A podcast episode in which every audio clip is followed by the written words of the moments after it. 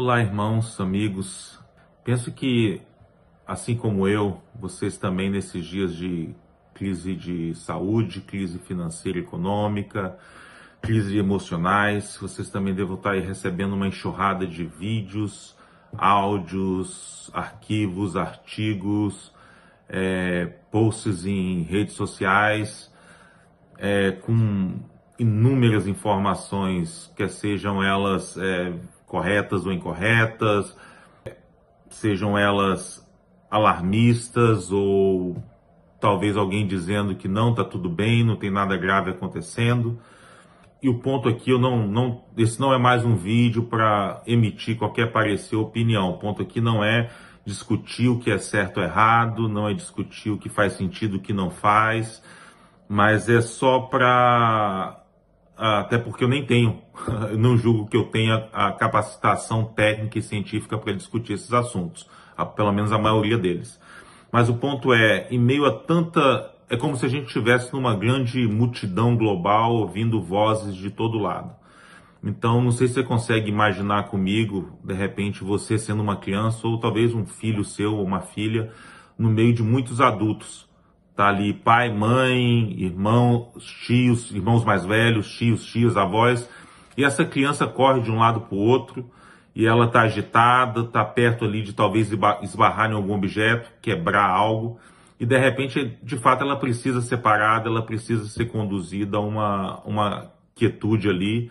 Mas de repente, se cada um desses adultos começam a falar com essa criança, né? Não faça isso, não faça aquilo, vai dormir, vai para o quarto, vai lá fora, cuida olha seu irmão mais novo, isso pode, de repente, essa criança vai ficar perdida no meio de tanta gente dizendo muitas coisas para ela. E não sei se você consegue imaginar, mas eu creio que pensa essa criança indo buscar seu pai, falar assim: pai, e aí, o que, que eu faço? E o seu pai, ainda que talvez não desse a mais correta direção, ou que fosse falar: filho, senta aqui ou descansa, esse menino ficaria em paz, em meio a tantas vozes que dizendo uma infinidade de coisas e direções para ele fazer, mas ele pôde parar e ouvir o seu pai. Então, o que eu queria compartilhar é que nós precisamos calar as muitas vozes nesses dias, para poder dar ouvido à voz de Deus. Tem um texto que está aqui em Êxodo, na Bíblia, Êxodo capítulo 19, versículo 5, que fala assim: Agora, eh, se diligentemente ouvirdes a minha voz, e guardardes a minha aliança, sereis a minha propriedade peculiar dentre todos os povos, embora toda a terra seja minha. É, como precisamos ouvir diligentemente a voz de Deus nesse momento? Não é, não estou aqui para dizer o que está certo ou errado, nem tentar tirar isso, mas trazer a importância de pararmos um pouco, de quietar com todas essas coisas ao nosso redor, para poder ouvir a voz de Deus e obedecer à voz de Deus. Porque, de fato, irmãos, essa é a única voz que, como diz em Salmo 23, pode nos conduzir a pastos verdejantes e a águas tranquilas.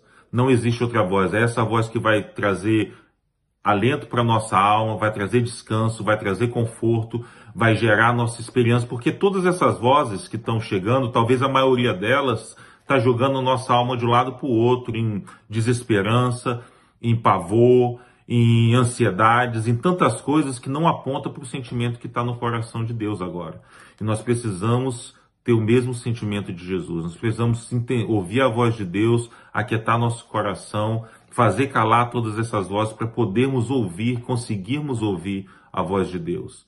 Então, assim, meu desejo e o meu minha oração para você é que você consiga, no meio de tantas vozes, calar essas vozes e dar ouvido à voz de Deus para que em ouvindo a voz de Deus você possa guardar, possa obedecer, possa fazer aquilo que Deus estiver falando e conduzindo, poder renovar a sua esperança, lançar para fora todo medo, mas que ouça a voz do Senhor para que Ele te dê passos práticos daquilo que nós precisamos fazer nesse momento, nesse momento difícil. Tá bom? Que o Senhor abençoe você